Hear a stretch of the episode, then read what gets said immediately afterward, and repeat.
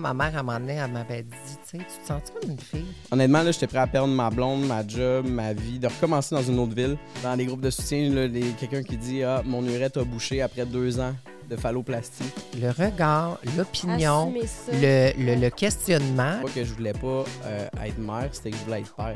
Fait que moi, le programme des AA, ça marche pour certains. Pour moi, ça n'a pas marché. En fait, ça a empiré la cause.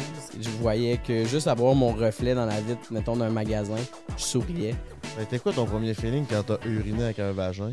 Hey, party let's fucking go, mes petits minous! Bienvenue sur le podcast le plus profond au Québec, entre elle et lui, disponible à chaque lundi 18h.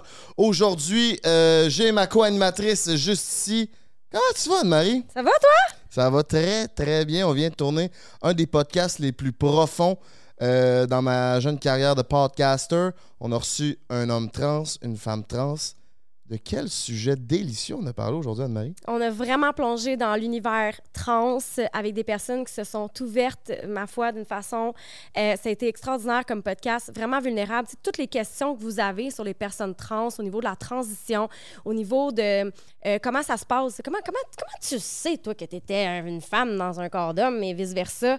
Euh, toute la transition, euh, tout ce qu'ils ont vécu, les épreuves, il y a eu de la consommation, tout ce qui est hormones, chirurgie, euh, sexualité, on les a toutes passées, ce sujet aujourd'hui. La psychologie. La psychologie, l'état psychologique, la santé mentale, etc. Garde, pour vrai, on vous donne, on vous donne un excellent podcast. Il y a Alexandre et Jessie qui sont venus euh, se prêter au jeu.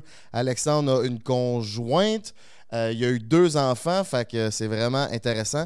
Justement, sur Patreon, euh, je sais pas si c'est encore sorti, c'est peut-être sorti ou c'est pas sorti, mais ça sort le 4 décembre. Mon petit minou Stay Tuned, si tu as envie de nous encourager, on a fait un segment Patreon où ce que euh, Roxane, la conjointe d'Alexandre, vient discuter avec nous de long en large de leur relation, comment c'est la sexualité avec une personne de même, puis ils ont vécu la transition ensemble d'Alexandre. Fait que c'est vraiment intéressant là, de savoir ça a été quoi leur, euh, leur défi, leur, euh, leur joie aussi, parce que veux, veux pas, ces personnes-là deviennent beaucoup plus accomplies selon ce que j'ai Ah ouais. compris, tu sais. Ah, c'est tout un parcours, puis euh, mon Dieu, c'est du travail sur soi, là. C'est vraiment quelque chose, là.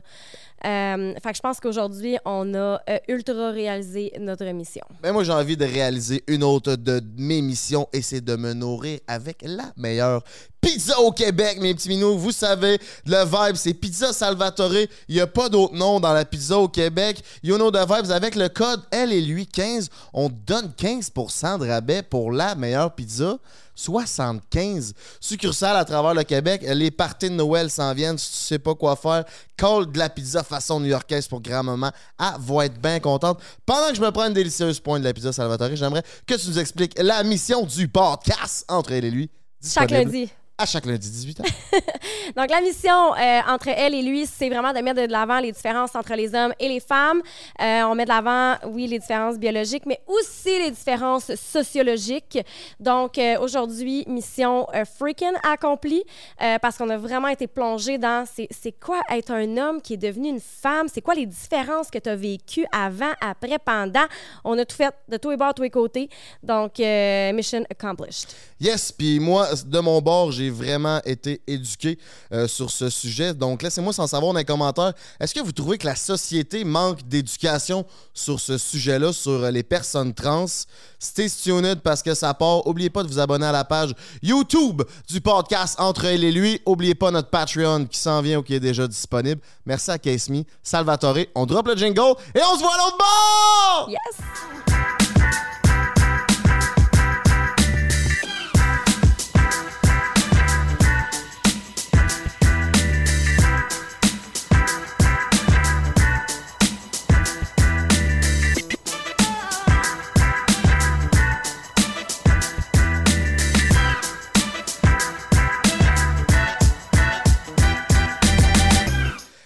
Party, let's go mes petits minous. Bienvenue sur le podcast Entre elle et lui, le podcast le plus profond au Québec. Aujourd'hui, on a deux invités euh, très spéciaux sur un sujet de conversation qui fait euh, enflammer les réseaux sociaux sur, euh, au Québec.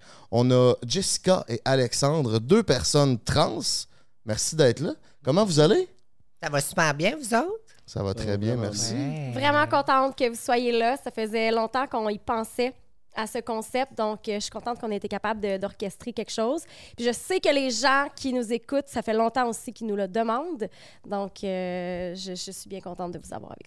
Exactement. On a deux personnes qui ont fait euh, la transition depuis déjà des années quand même. Fait que le, le processus est déjà enclenché. T'as une femme, t'as deux enfants, t'as un chum. Yes. Fait que tu sais, vous, vous avez, vous êtes déjà dans, dans votre. C'est quoi, une nouvelle vie ou c'est Ouais, c'est moi, une nouvelle comme vie? ça. Vie améliorée, on va dire. Mais ouais. c'est la même vie, mais juste comme euh, meilleure. Très, très, très, très nice. Merci d'être là. On va présenter, on va faire les présentations Casmi. À tour de rôle, vous allez euh, vous présenter en 30 secondes. Je vais vous remettre un cadeau. Casmi, c'est quoi? Euh, c'est une. euh, c'est quoi, compagnie Marie? qui fait des caisses. sais, le gars, il est comme Ah, c'est quoi, caisse C'est des caisses de téléphone. Moi, je l'ai déjà dit, c'est comme euh, la santé sexuelle, mais pour les téléphones, on les protège euh, pour ne pas qu'ils s'abîment. Donc, des caisses pour des téléphones. Mon sticker que j'ai ici sur mon laptop également. Des chargeurs. Des petits chargeurs également. Ça, c'est la vie, là. Ça, c'est la vie. casemedesign.ca avec euh, le code affilié en bas. Vous pouvez aller vous acheter vos euh, trucs sur CaseMe et aussi, euh, elle et lui, 10% de rabais sur tout. Ladies first, Jessica, on va commencer avec toi. Qui es-tu? Et qu'as-tu mangé pour souper? Ben bonjour, bonjour, je sais pas vous regarder. Euh, ben moi, c'est Jessica, j'ai 34 ans. Euh, dans la vie, je travaille pour une compagnie aérienne dans le département médical. Donc, euh, j'assiste avec euh, le monde qui ont besoin d'assistance médicaux. Sinon, j'habite dans les Laurentides. Donc là, aujourd'hui, venir à Montréal, c'est quelque chose. Oh my God, OK? Ouais, fait que j'habite proche de Saint-Sauveur, Saint-Hippolyte. Euh. J'adore ça. J'ai un chien, son nom c'est Pongo. Je ne l'ai pas emmené aujourd'hui. J'ai fait un podcast, euh, là, peut-être deux semaines. J'ai fait l'erreur de l'amener parce que c'est un bébé berger allemand. Donc, euh, Oh my Il y a God. du gaz. il y a, c'est ça, petit pipi, nanani, nanana, il dérangeait. Donc, le podcast a duré trois heures. Fait que je suis vraiment contente de ne pas l'amener aujourd'hui. Ben, euh, c'est ça, en gros, c'est ça. Très nice. Ben, merci. Un petit cadeau Petit cadeau. pour toi. Oh, je l'ouvre tout de suite. Oui, oui, vas-y, vas-y. cool. Pendant ce temps-là, Alexandre va se présenter. Yes, ben, mon nom c'est Alexandre, j'ai 35 ans. Euh, moi, je travaille dans la. Je travaille pour une compagnie de sécurité aérienne, donc je répare les appareils de communication, navigation aérienne. Euh, donc, je suis technicien en électronique, en gros. Euh, sinon, ben, je suis papa, j'ai deux enfants, euh, j'ai une femme. J'ai deux enfants, une petite de trois mois tout juste et un garçon de deux ans. Euh, sinon, euh, mon Dieu, mais j'ai un chien, moi aussi. j'ai un border collie de trois ans bientôt, si je ne me trompe pas. Oh, oh, Ouais, c'est quand près. on s'était rencontrés euh, la première Puis, fois. euh, puis toi aussi, tu viens de loin. Oui, je viens de Québec. vous avez fait de la route, les deux. Oui, effectivement. Une petite route. Ouais. On est vraiment contents de vous avoir. Est-ce que je vous l'avais dit? Oui. Merci, merci. On est content d'être là aussi. Fait que si on commence par le commencement, là, Jessica, Merci pour le cadeau en passant. Ben, ça cute. fait plaisir. On est là pour parler de la transition. C'est à quel âge que tu as eu ton premier. ta, première pensée que tu serais peut-être pas dans le bon corps ou le bon sexe? Oui. puis je l'ai toujours expliqué un petit peu comme euh, toi, c'est quand tu as su que tu étais un gars. Il n'y a pas vraiment de moment, tu sais. C'est naturellement, tu dis, ah, je un gars. Il n'y a pas un jour que j'ai fait, oups. Par contre, dès très, très, très jeune, euh, je me sentais, je faisais des choses de fille, mais naturellement, sans savoir que qu'il y avait une différence entre les choses de filles et les choses de gars, tu sais. Et euh, Genre quoi? genre, euh, tellement on l'entend souvent, mais mettre des serviettes pour avoir les cheveux longs, Ah oui. me maquiller, plein de petites affaires. euh, souvent avec l'habillement, là, quand on est jeune, on est comme attiré vers les choses de, de- dans mon cas, de filles. là. Et euh, même aller à l'école, euh, je sais pas si c'était primaire, mais dans ce temps-là, là, je, je- je suis un peu, euh, en tout cas, j'ai 34 ans, je l'ai dit tantôt, mais ça fait un moi bout. aussi, on est tous à peu près. euh, On est OK, la même âge, âge, ouais, ouais. c'est ça. Ben, euh, la cafétéria était vraiment divisée entre gars et filles. Puis moi, j'avais demandé d'être assis dans la section des filles tellement que je me sentais juste naturellement comme si c'était comme ça, sans savoir. Là. Puis là, ben là, plus tard, euh, mais ça a tout le temps été là, mais je le savais pas. Jusqu'à âge peut-être plus adulte que j'ai fait genre, ah, OK, je peux faire ça, je le savais pas. Puis quand tu as dit, ah, OK, je peux Mm. faire ça, est-ce que c'est parce que tu avais vu des modèles? C'est-tu. Non, j'avais pas. euh, C'était vers quel âge à peu près? Tu as eu conscience vraiment de. J'avais à peu près 19 ans où ce que j'ai vraiment su. euh, j'ai fait un coming out en tant que gay. J'ai jamais eu de chum parce que je, je me sentais pas. C'était pas le moule qui me faisait. là. Je- c'était vraiment juste parce que c'était la chose facile à dire. Tout le monde me traite de gars, de fif, de tanana. là, On peut pas dire ce mot-là, mais je le dis parce que je peux. Euh, fait que j'ai dit, ben, tu sais, je dois être gay, mais ça, je me sentais pas comme ça. Et même d'avoir un conjoint gay, je me sentais pas. Non, c'est pas ça. Fait que j'étais pas plus heureux dans ce temps-là. Puis par la suite, euh, j'avais commencé à faire des shows de drague. Fait que là, au Mado, ben là, c'était tellement difficile d'enlever mon costume. Là. Moi, c'était comme l'inverse. C'était comme quand j'enlevais le costume, j'avais l'impression que le garçon, c'est le costume après. Oh. Fait que là, à un moment donné, à force de, de rester en drague longtemps, ma mère, à un moment donné, elle m'avait dit, tu sais, tu te sens comme une fille? Tu te sens... C'était elle qui a un peu fait mon coming out, un peu. Puis là, ça m'a apporté à réfléchir, puis j'ai fait, je pense que oui. Puis en faisant les hormones et le processus, ça a été comme, ah, c'est ça. Puis c'est ouais. Puis est-ce que quand tu avais fait ton coming out, ça avait été bien reçu dans ta famille? Ben, ça a été comme euh, un peu une explosion. Fait que moi, j'ai fait mon coming out de gay, puis six mois plus tard, j'ai fait mon coming out de Jessica. Fait que, tu sais, il n'y a pas eu de Une niaisage. grosse année. Ouais, on dirait qu'une fois que je me suis affirmée, là, même si j'étais pas gay, le fait de m'affirmer puis de dire je suis différent, différente, là, ça a eu un effet boule de neige, puis là, je me suis assumée à 100 Euh, Ça a été bien reçu parce que le monde était comme Ah, ça fait du sens, tu sais, parce que j'étais tellement. Ça paraissait que j'étais pas bien, j'étais féminine, nanana. Puis là, quand j'ai commencé à juste être Jessica, le monde était comme Ah, OK, elle elle est sur son X, comme on dit, là, tu sais.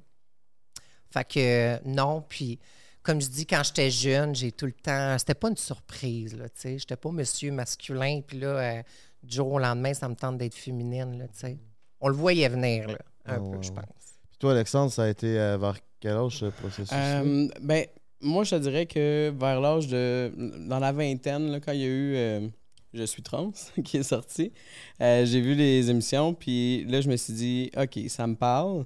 Mais euh, moi, j'étais pas attiré à avoir une chirurgie génitale parce que ça ça m'intéressait pas, puis je, je voulais pas aller là. Mais je, je connaissais aucun homme trans qui l'avait pas ou l'affichait pas, du moins, là, qui le disait pas.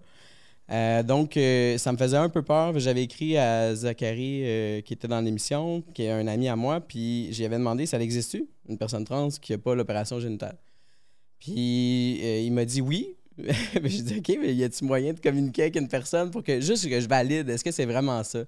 Parce que veux, veux pas, tu sais, je me disais bon, je suis rendu, mon Dieu, je- je- j'étais dans la vingtaine, puis je me disais est-ce que c'est vraiment ça? Parce que me semble que je l'aurais su avant. Puis à partir du moment où j'ai fait mon coming out, ben drôlement, là, les gens me parlaient, ma famille, tout ça me parlait de moments où il y avait, il y avait eu des indices là, que c'était ça. Tu sais, je le seul souvenir que j'ai de loin, c'était à 6 ans, quand mes parents m'ont dit que je pouvais plus me promener en chest dehors parce que bon, j'étais une fille puis que j'étais pas un garçon. Moi, ça m'avait fait quelque chose. Là, ça m'a marqué assez, euh, assez beaucoup. Euh, puis, euh, à peu près un mois après mon coming out, j'ai écouté des vidéos de moi enfant. Puis, euh, dans une vidéo, j'ai trois ans et demi, puis je dis clairement, je suis un gars, moi, je suis un gars. Là, quand j'ai entendu ça, j'ai fait Oh my God, OK. Fait que c'est là depuis le début, là, dans le fond. là. Ça a Mhm. toujours été là, inconsciemment. J'ai essayé d'être la fille que les gens voulaient que je sois, en bout de ligne, là, mais euh, clairement, c'était pas ça. Puis, je pense même que euh, quand on me demandait ce que je voulais faire plus tard, je disais je veux être un, je veux être un garçon pour être un astronaute. Puis là, il y avait beau me dire qu'une fille pouvait l'être, c'était comme non, je veux être un gars pour être un astronaute. Fait que, à la blague maintenant, je dis j'ai réalisé un de mes deux rêves. là. Je suis un garçon, je suis pas un astronaute, mais ça va. Puis, tu as fait un coming out aussi? oui, j'ai fait un coming out. euh, ben, en fait, j'en ai fait deux, un peu euh, comme Jessica. J'ai fait un coming out lesbienne euh, à 17 ans. Moi, j'ai pris plus de temps, par exemple. J'ai attendu à 30 ans avant de refaire un coming out. Ça s'est bien passé, mais j'étais tellement rendu prêt à tout perdre. Honnêtement, là, j'étais prêt à perdre ma blonde, ma job, ma vie, de recommencer dans une autre ville complètement. J'étais rendu là. Au point, j'étais tellement pas bien en dedans que je me disais, il reste juste ça à régler. Puis s'il faut que je m'en aille, que je reparte à zéro, ça va être ça. Fait que quand je l'ai annoncé, c'est sûr qu'il y a eu des réactions. là. Euh, mon père, ça l'a quand même choqué.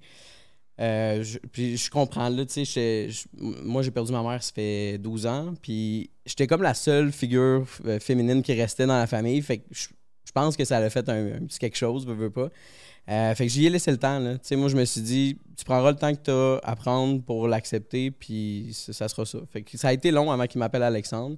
Euh, je pense que j'étais rendu à 11 mois de testostérone, j'avais une voix grave de la barbe, puis tu sais, ça, ça s'est fait à un moment donné. Un peu le choix. là, Oh ouais, mais tu sais, j'y ai laissé le temps parce que. Mais maintenant, c'est un de mes plus grands supporters. Là, tu sais. Ben, ça, c'est quand même un point que tu lèves qui est intéressant. De, faut aussi, toi, de ton bord, tu laisses le temps à ton entourage de l'accepter. Tu peux pas Oh, arriver. Ok, je- ben, tu peux pas. Pas que tu peux pas, mais c'est un peu contre nature d'arriver. Bon, ben là, je m'appelle Alexandre. Tout le monde, faut qu'il change. Tout le monde, faut l'accepter. En, en bout de ligne, là, à partir du moment où j'ai eu des questionnements, là, puis le temps que j'ai fait de mon coming out, je pense qu'il s'est passé sept ans. Si moi j'ai pris sept ans à l'accepter, je m'attends à ce que ma famille l'accepte pas en cinq minutes. Bon point. Ah, c'est vraiment bien dit, ça.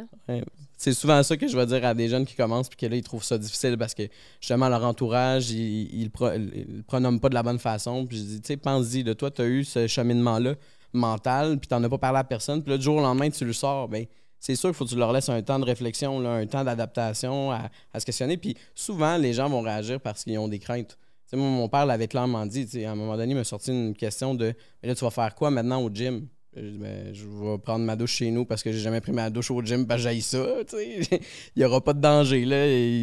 Mais c'est sûr que les gens vont, ils, ont, ils ont une crainte parce que au moment où on l'annonce, en plus, on n'a pas l'apparence qu'on a là. Euh, on est dans la même apparence qu'avant. On demande de nous appeler d'un nouveau nom, mais on a la même apparence. Fait qu'il y y a un switch, puis même moi, j'ai eu de la misère à le switcher. Je, je- je disais elle des fois, puis je m'auto-mégenrais. Euh, ça se fait pas tout seul. Ça faisait 30 ans que je vivais avec elle, puis avec mon ancien prénom. Fait que même en signature, je sais pas toi si tu as eu de la misère, là, mais à chaque fois, moi, mon nom, c'était pas la même lettre. Et à chaque fois, je partais avec un M, puis là, ah, merde, un A. Puis là, je barrais par-dessus. je continuais la signature. Tu sais, c'est- une adaptation. C'est pour ça qu'on dit c'est une transition en bout de ligne. là. Oui, puis je, je veux juste aller dans un, un petit affaire plus, une petite affaire théorique là, avant de, de continuer. Euh, tu sais, quand t'as- t'as euh, il est sorti Je suis trans, Mhm. Euh, je pense qu'il y a eu comme un changement dans le vocabulaire des gens. Euh, tu sais, trans, c'est vraiment un terme qui est parapluie parce qu'avant, les gens disaient transgenre ou transsexuel. Exact. Puis il y avait des, vraiment des, des, des- des choses associées à Ouais. ces mots-là. Fait que la personne qui était transgenre, Transgenre, dans le fond, avait pas subi l'opération génitale. Transsexuel avait subi, subi l'opération génitale. Maintenant, on dit trans parce qu'il y a des gens comme moi qui veulent pas d'opération génitale. Puis moi, je veux pas que tout le monde le sache à chaque fois que je dis que je suis trans. Euh, parce que, est-ce que ça va changer? Peut-être. Euh, moi, je considère en ce moment que les opérations sont trop difficiles au niveau des hommes trans, sont pas assez réalistes non plus pour moi. Puis j'ai les deux bras tatoués. Puis malheureusement, il y a une des opérations qui utilise la peau de l'avant-bras. Ah ouais. Puis ben, j'ai pas envie d'avoir un pénis tatoué. Fait que pour l'instant, moi j'ai mis ça de côté. Puis c'est pas quelque chose que j'ai besoin. Je ressens pas ce besoin-là pour l'instant. On a reçu un chirurgien justement sur le podcast entre elle et lui au début qui a déjà fait ce genre d'opération-là puis qui explique toute la patente pour la transition d'une femme vers un homme puis ça a l'air tellement compliqué. Il faut avec une Ah, euh, pompe, ils enlèvent de la peau oh, sur le oui, bras, ça fesse, ils te font ils te pognent le clitoris, tu revires ça à l'envers, ça a l'air d'une grosse honnêtement, là, moi ce qui me freine en ce moment, c'est euh, au niveau de l'urètre. Le- Il y a plus Parce que moi, je travaille en plus de- à l'Alliance Arc-en-Ciel. Je fais du soutien. Fait que je suis sur les réseaux sociaux. Puis je regarde dans les groupes de soutien. Puis j'essaie d'aider les gens à les référer aux bons organismes s'il y a des choses. Puis euh, je les aide au niveau des droits et libertés. Mais euh, souvent, je vois les problèmes. là. Dans les groupes de soutien, quelqu'un qui dit Ah, mon urètre a bouché après deux ans de phalloplastie. C'est parce que si tu es à Québec puis que la seule place qui opère, c'est à Montréal, ben, t'en aller de Québec à Montréal sans faire pipi, là, ça, ça va pas bien. là. Puis les le hôpitaux sont bouché, pas là. formés pour ça. Fait Ben que s'ils se présentent à l'hôpital, mais souvent, les, ce qu'ils vont faire, c'est qu'ils vont installer une sonde externe euh, par l'abdomen, puis ils vont appeler le GRS, puis là, ils vont attendre qu'ils répondent. Fait que, tu sais, ça n'a pas de bon sens. Là. Pour moi, moi, ça, c'est comme trop euh, de l'anxiété. là. J'ai pas Mm. envie de vivre ça, fait que c'est pour ça. Pour l'instant, ça, ça m'importe peu. Toi, tu as eu la, la transition euh, sexuelle? Oui. Euh, j'ai eu la vaginoplastie. Puis, euh, ben, moi aussi, ça a pris 15 tu sais, ça a pris quand même 5-6 ans avant que je dise OK, je vais la faire. Parce qu'au début, moi aussi, j'étais non, tu sais, j'ai pas besoin, c'est correct, je, me, je, me, je vais vivre avec, ta, ta, ta. Puis là, à un moment donné, il y a eu un point dans ma vie où ce que j'ai fait comme je suis rendue là. Tu sais, j'étais là. Puis, euh, en effet, c'est vraiment moins compliqué de notre côté. Tu sais, il y a comme, il y a, il y a tellement, puis moi, j'en apprends aussi, là. C'est la première fois que je fais une entrevue avec euh, quelqu'un de trans comme moi, parce que sur l'émission Je suis trans, on était toutes filmées séparées. Tu sais, je me suis jamais assis avec euh, les autres membres, Zachary et Mm. tout. On était pas mal tout le temps filmés séparés, fait que c'est le fun d'en apprendre aussi. Mais c'est vraiment moins compliqué de notre côté. Puis euh, c'est une opération de deux heures. Ouais, je pense même qu'ils peuvent, ils peuvent pas faire les deux de mémoire. Ils peuvent faire les seins en même temps que la Oui, vaginoplastie. hein. Fait que tu sais, c'est une journée, puis vous autres, c'est fait. Ouais. Et au niveau des hommes trans, ben, on a la mastectomie en premier. Six Ouais. mois plus tard, si on est chanceux, on a l'hystérectomie parce qu'il y a des délais aussi. là. Mettons qu'il n'y aurait pas de délai. C'est euh, le fait d'enlever l'utérus. Oui, enlever l'utérus. Puis après ça, six mois. Parce que tu peux pas faire une opération à- dans les six mois. Euh, fait qu'il y a tout le temps six mois. pense, ouais, hein, c'est ça. Il y a tout le temps six mois qui séparent. Fait que mettons qu'il n'y aurait pas d'attente dans le réseau de la santé. là. Euh, après l'hystérectomie, ben, si c'est la phalloplastie là, avec la peau de l'avant-bras, c'est euh, trois, trois étapes, trois opérations Aïe, aïe. séparées de six mois. Et si c'est la métadioplastie, c'est une opération. Que c'est quand même tu sais, trois opérations minima- euh, minimalement. là. Ça peut Ouais, être là- risqué. Tu passes toutes les Oui. étapes de. Oui, oui. Tu passes toutes les étapes de. Euh, t'as du poil ses bras. Oui, parce qu'il faut que tu fasses épiler le, le Ouais. bras. C'est un an à peu près. Oui, c'est vrai. Fait que c'est pas six mois en bout de ligne. Mais euh, c'est un an d'épilation minimum là, avant de, de pouvoir aller de l'avant avec une phalloplastie. Euh, fait que c'est- des délais. Là. Puis, puis on, va, on va aussi se le dire, là, avoir une phalloplastie, quelqu'un qui veut rentrer en érection. Ben, c'est euh, le dernier c'est- stage. c'est- avec une pompe, là. Oui. Je veux dire, c'est pas. Mais euh, c'est la dernière étape. Là. C'est ça. Fait que ça fait déjà un an et demi que tu as, un pénis, mais il peut pas avoir d'érection. là. Ouais, c'est ça. Ouais. Ça a été quoi ton premier feeling quand t'as uriné avec un vagin? Euh, pas. euh, c'est tu ça. avoir Ben, une au début, début? c'est sûr, Ouais. j'avais une songe, fait que ça faisait mal. là, tu sais, C'était comme fraîchement. Puis là, il y a- il y, avait comme un petit. euh, je sais pas comment l'expliquer, là, mais ça bloquait là, quand on faisait pipi. Là, ça faisait mal. Mais euh, non, c'était juste. euh, la seule affaire que je me suis dit, c'est que j'avais pas j'avais plus de visou. J'ai perdu mon visou. Fait que là, je plage plage d'un bord puis de l'autre, tout dépendant comment que la lèvre. sûr. Tout sûr dépendant de comment que la lèvre a file aujourd'hui, là. Fait que là, ça, c'était comme le c'était comme bizarre, là, tu sais. J'étais comme, ah, my God, on dirait que... Mais ça, c'est la seule chose, honnêtement, qui me manquerait de, de, de pouvoir pisser debout. Du Là. bisou. Parce que, tu sais, moi, je travaille, des fois, je m'en vais euh, dans le champ, là, puis j'aimerais ça pisser debout. Là. Et non. C'est comme sur un arbre. là. Ouais, c'est- ouais. Est-ce que ces opérations-là sont couvertes par le gouvernement ou c'est de votre poche? Euh, c'est le gouvernement au niveau génital. Mais ça, j'ai quasiment envie de te laisser plus parler parce qu'au niveau homme trans, c'est pas mal tout couvert, les opérations qu'on a. Il n'y a pas rien qui est pas couvert. Puis la testostérone fait le reste de la job au niveau du changement physique. Fait qu'il n'y a pas rien, à part les pansements, mettons, euh, puis la- l'épilation du bras, il n'y a pas rien qui serait coûtant réellement. là. Mais c'est ça l'affaire, hein, c'est que d'un côté, c'est plus difficile de faire la transition femme à homme pour, pour tout ce qui est sexuel, mais pour le reste, c'est comme plus facile Mm. parce qu'il y a de la barbe, parce que tu sais, ton visage élargi, tu sais, il y a comme la voix qui change, etc. Mais du côté homme à femme, tu peux nous en parler, c'est à ce, mo- à ce niveau-là, c'est plus compliqué, tu sais. Ben oui, Ben, absolument. Euh, côté chirurgie, nous autres, on a un avantage, pas comme c'était... Mais euh, nous, dans le fond, tout ce qui a été fait durant la puberté est irréversible, OK? Fait que la barbe que moi j'avais, puis j'en avais euh, quasi... euh, fait que j'ai tout fait le laser.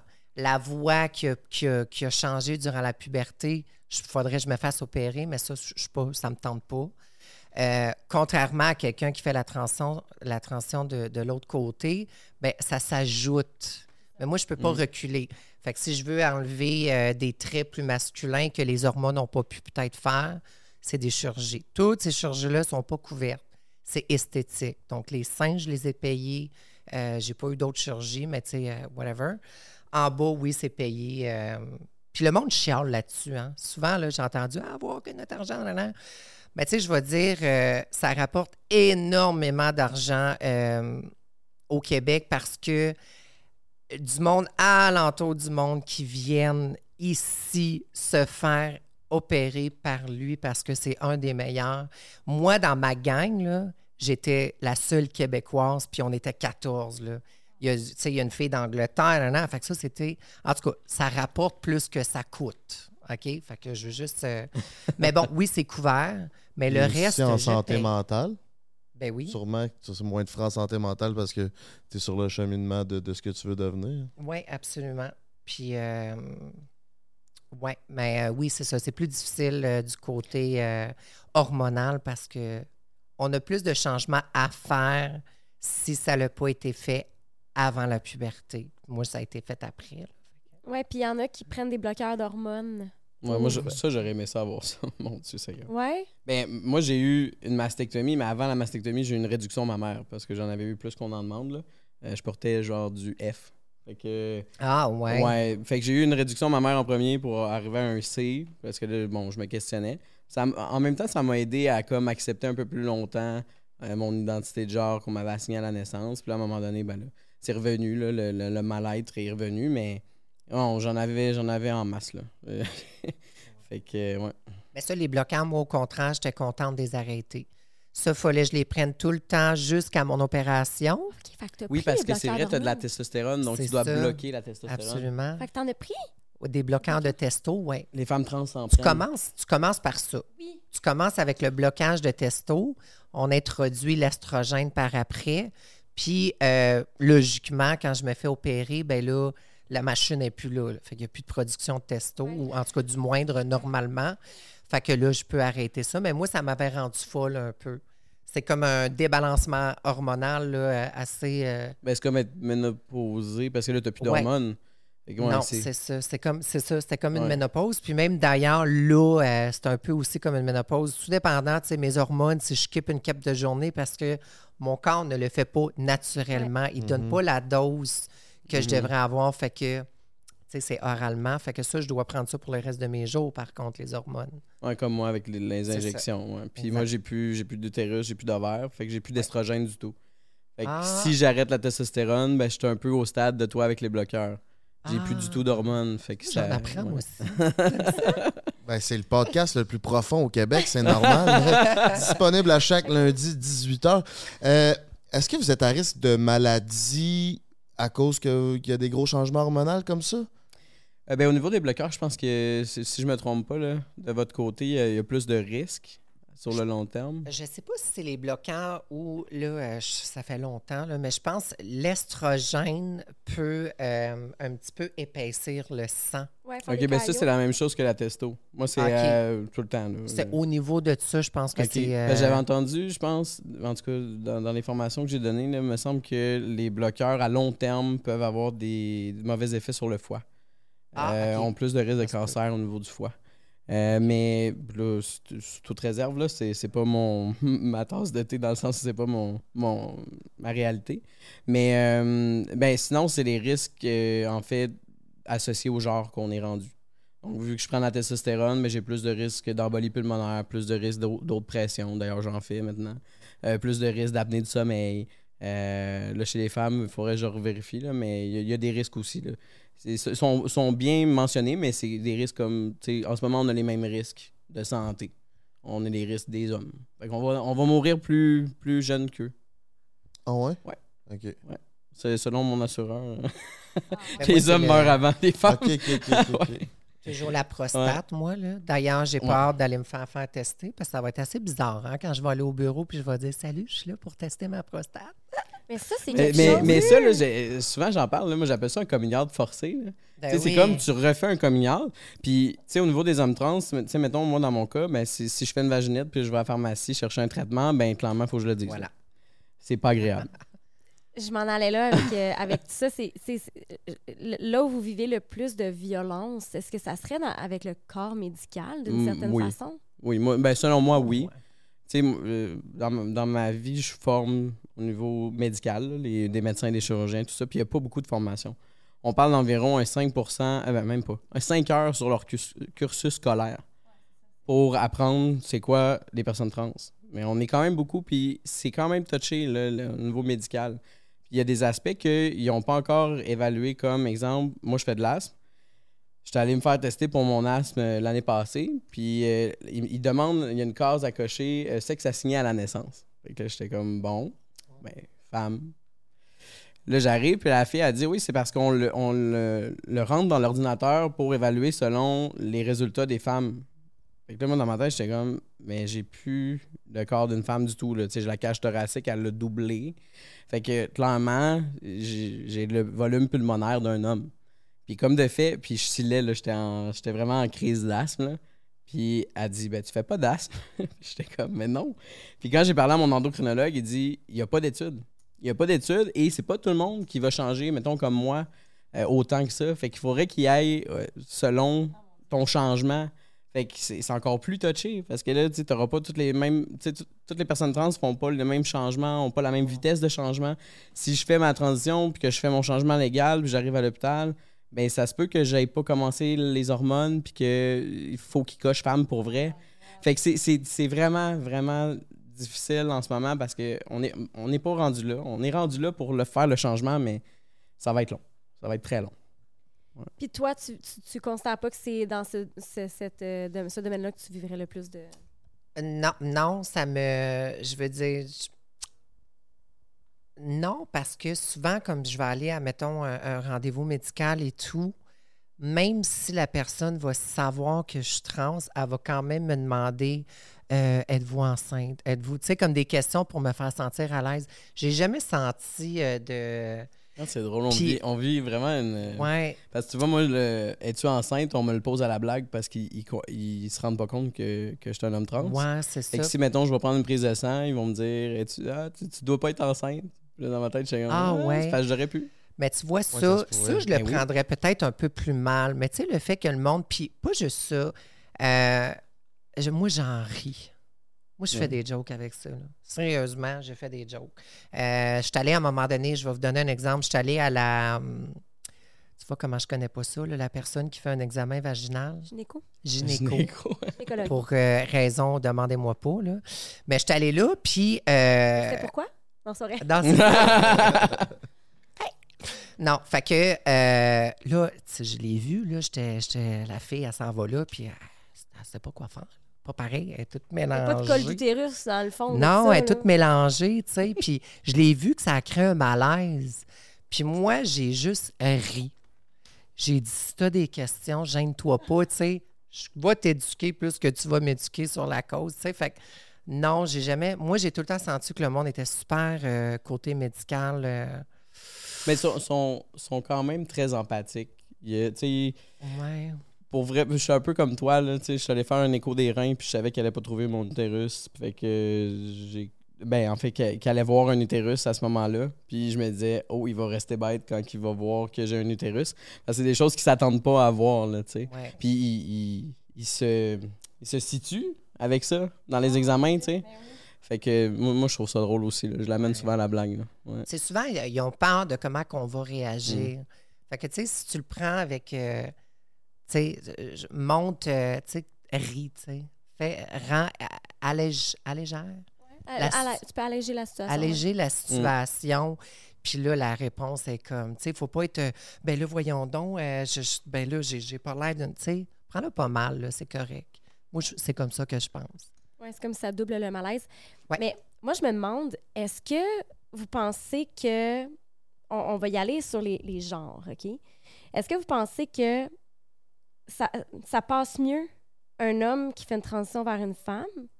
Qu'on aurait plus de bienveillance pour un homme qui fait une transition vers une femme ou le, con- le contraire, une femme qui fait une transition vers un homme? Est-ce qu'on est, est-ce qu'on, est-ce que c'est encore genré? Ben, moi, je pense que les, les femmes qui font des transitions vers hommes, comme moi, on va avoir beaucoup plus de facilité socialement. Ouais? À cause que justement, on- notre voix change. notre- Tu sais, moi, à partir de Le 4 passing. mois, ouais, mon passing, moi, à partir de 4 mois, je me faisais appeler monsieur. là. Après ça, Ah. il n'y avait plus de mégenrage. La seule fois que je me suis fait de mégenrer, j'avais les cheveux longs, j'avais un masque à cause de la COVID. Je me suis coupé les cheveux. Parce que j'étais pas capable de vivre ça. Je me disais, mon Dieu, je suis rendu à 3 ans de testo. C'est pas normal que je me sois fait appeler madame parce que je suis petit. Euh, ça, souvent, ça va arriver là, parce que à cause de la grandeur. là. Là, tu te mets à parler, la personne fait Ah, ah. mais ouais, je pense que socialement, en tout cas, je- en tout cas, tu, tu me diras si je me trompe, là, 100 mais. Ben oui, ben oui. Mm. Parce que la plupart, tu sais, ce qu'on voit dans les réseaux, ce qu'on voit, c'est tout le temps la femme trans. tu sais.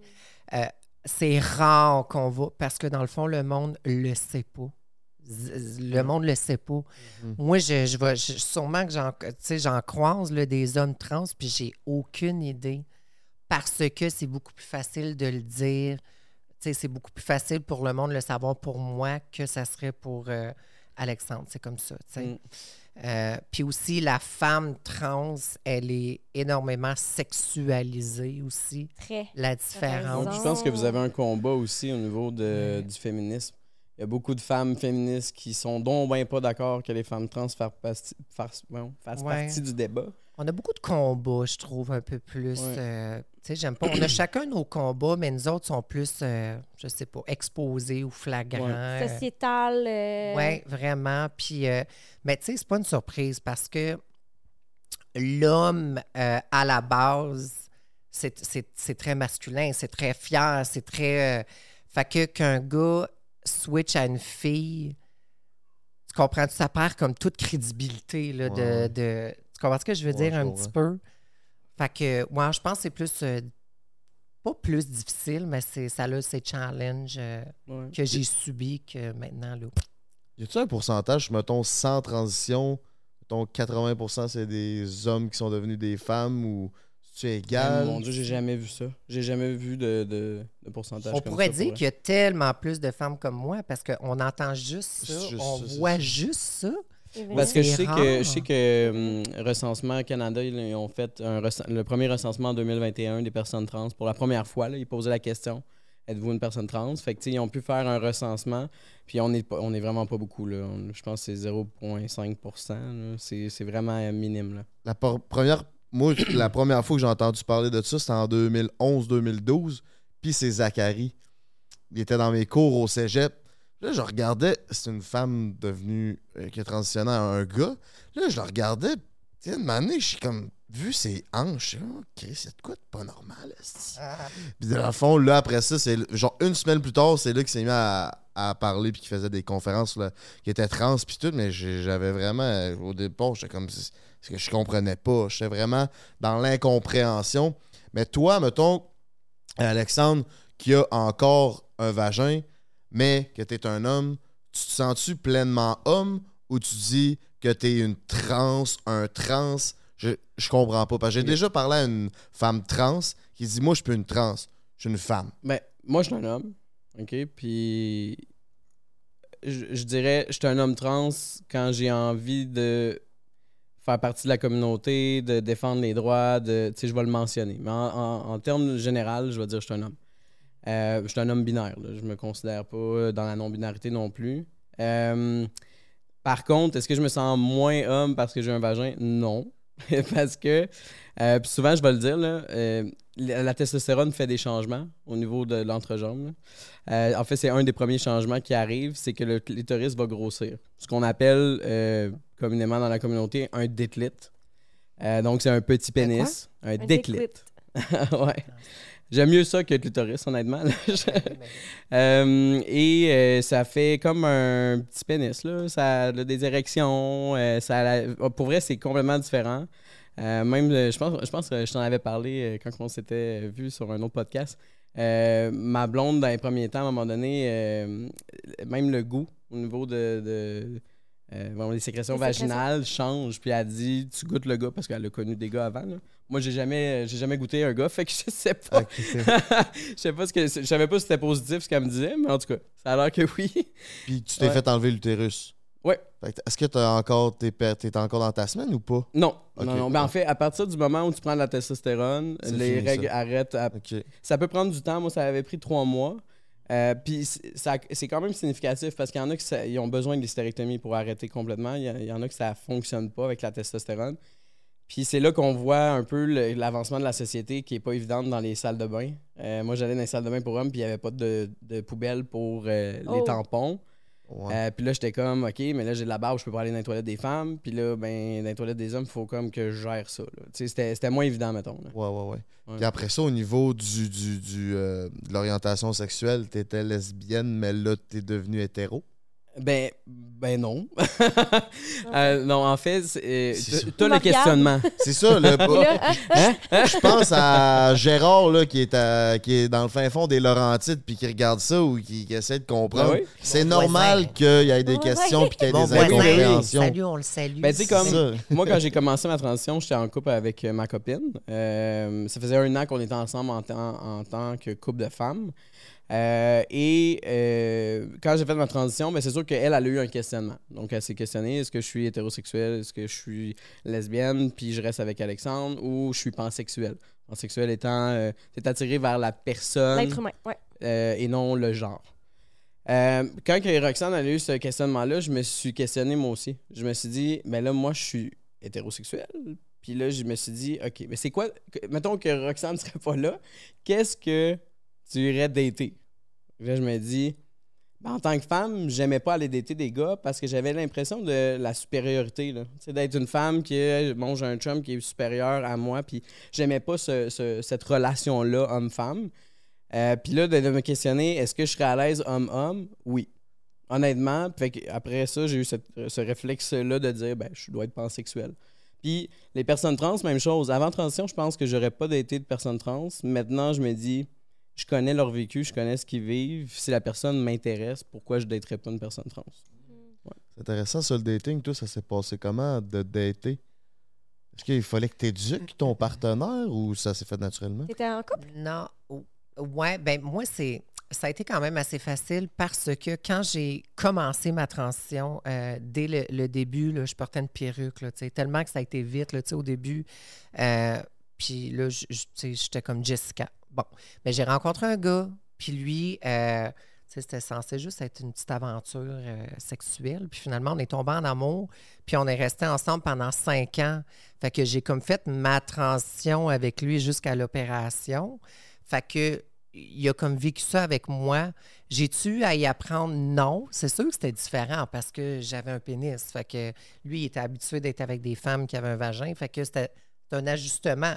Mais euh, un trou, c'est un trou, comme on dit. Hein? Fait que Ouais. nous autres, c'est par en arrière que ça se passe. Fait que, Dans le backstore. exactement. Dans le sapu, comme ils disent. J'avais jamais entendu ça. C'est tellement con, cette expression-là. Mais non. Les sorties- Vous avez jamais entendu J'avais ça? jamais entendu ça. Un grand Ah. coup de je t'aime dans le sapu, non? Oui, Ah, c'est ouais. ça. c'est cette expression Bon, en tout cas, on divague. Euh, mais c'est ça, non. Fait que lui, euh, oui, c'est un ajustement probablement pour lui. Puis après ça, ben, quand on s'est laissé, ben, j'avais ma vagino. Fait que là, c'était comme euh, les gars, ça se passait normalement. C'était plus euh, côté.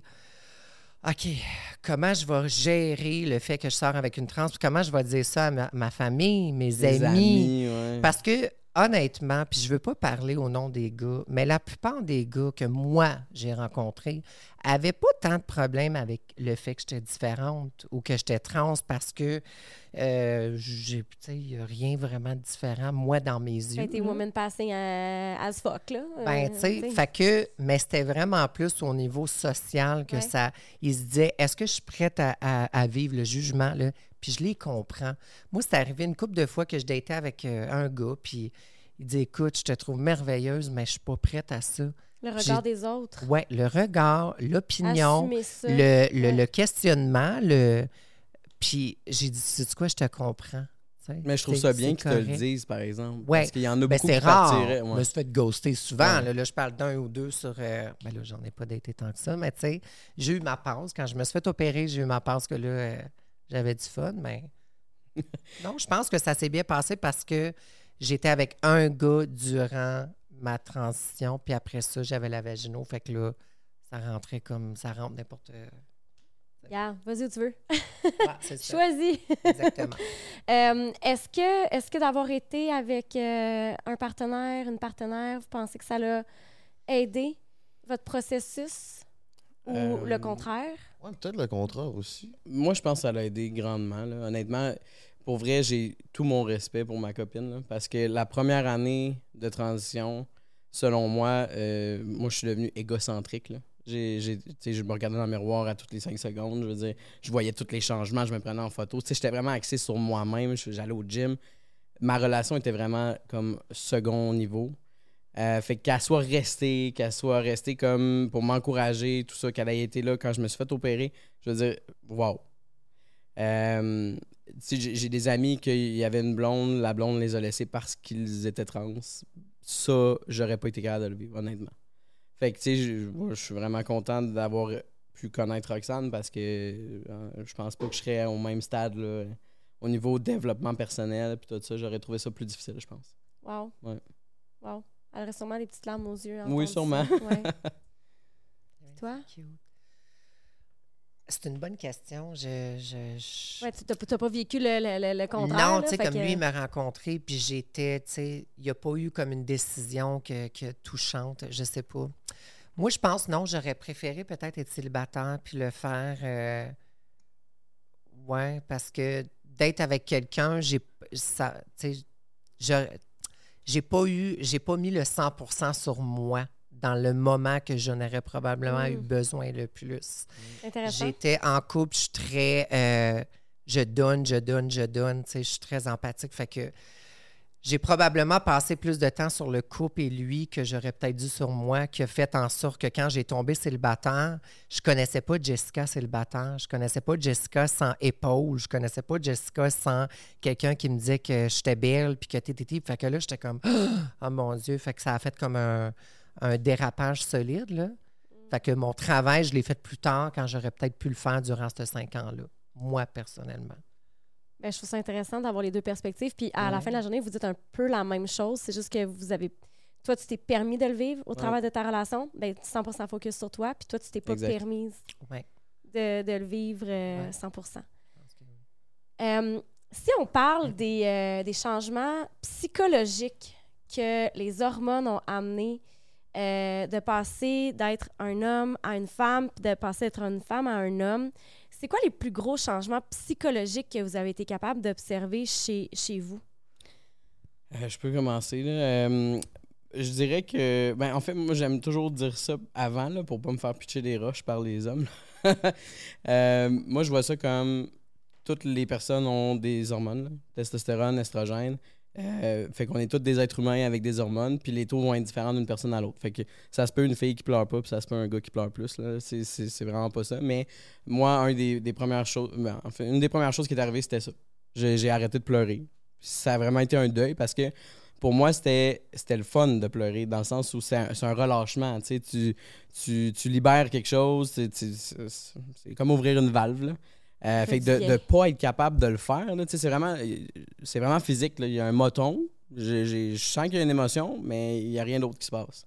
Ça, ça a été difficile. Ça coule pas Non. comme. Puis c'est arrivé une fois dans les débuts de transition, puis là, ma voix, elle avait changé. Puis là, quand je pleurais, j'avais l'impression que c'était le voisin qui pleurait. C'était zéro satisfaisant, là. c'était plus bizarre que d'autres choses.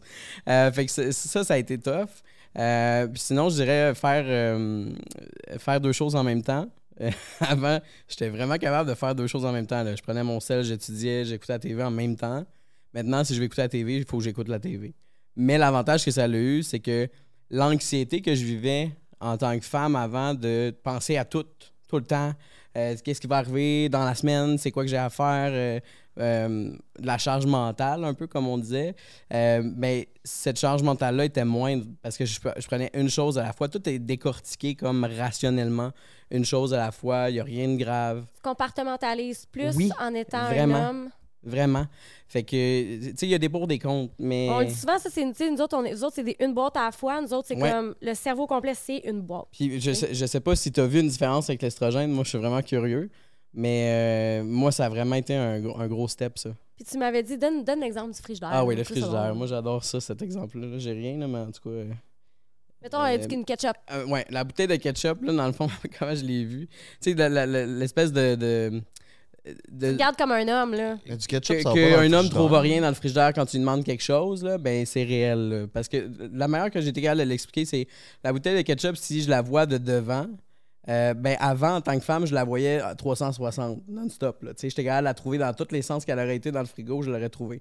Si je cherche une affaire dans un sens avec une étiquette devant maintenant, là, c'est ça que je vois. Là. Fait que je vais chercher dans le frigo, puis je le trouverai pas. S'il est à l'envers, je, je le verrai jamais.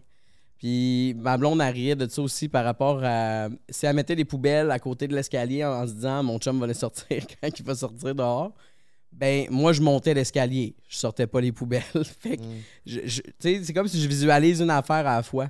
Euh, fait que il y a vraiment eu un changement avec ça. Puis c'est quand même drôle parce qu'on en parle souvent dans des soupers de couple avec des couples hétéros. Puis là, ils sont là, oh mon Dieu, ok, je commence à comprendre un peu plus l'autre sexe. Fait que c'est quand même drôle. Là. Ouais, c'est quand même intéressant de, de, de, de voir, tu sais, d'un homme, ça a toujours été un homme. Nous autres, on voit ça d'une C'est façon, ça. mais tout. de- Hum, Comme la libido, là. Ouais. Pour vrai, moi, je pensais en tant que femme avoir de la libido. Ah, barouette que non. Genre, après- avec la testo, là, je me disais, mais ça n'a pas de bon sens. Je pense à ça constamment. Mhm. C'est désagréable. Fait que, tu sais, dans les débuts, puis on en parle ouvertement, là, dans les débuts, des fois, je disais à Roxane, hey, je suis désolé, là, tu viens de me donner un bec dans le cou. Je vais m'en aller dans la salle de bain cinq minutes, je reviens. Parce que je, pouvais pas.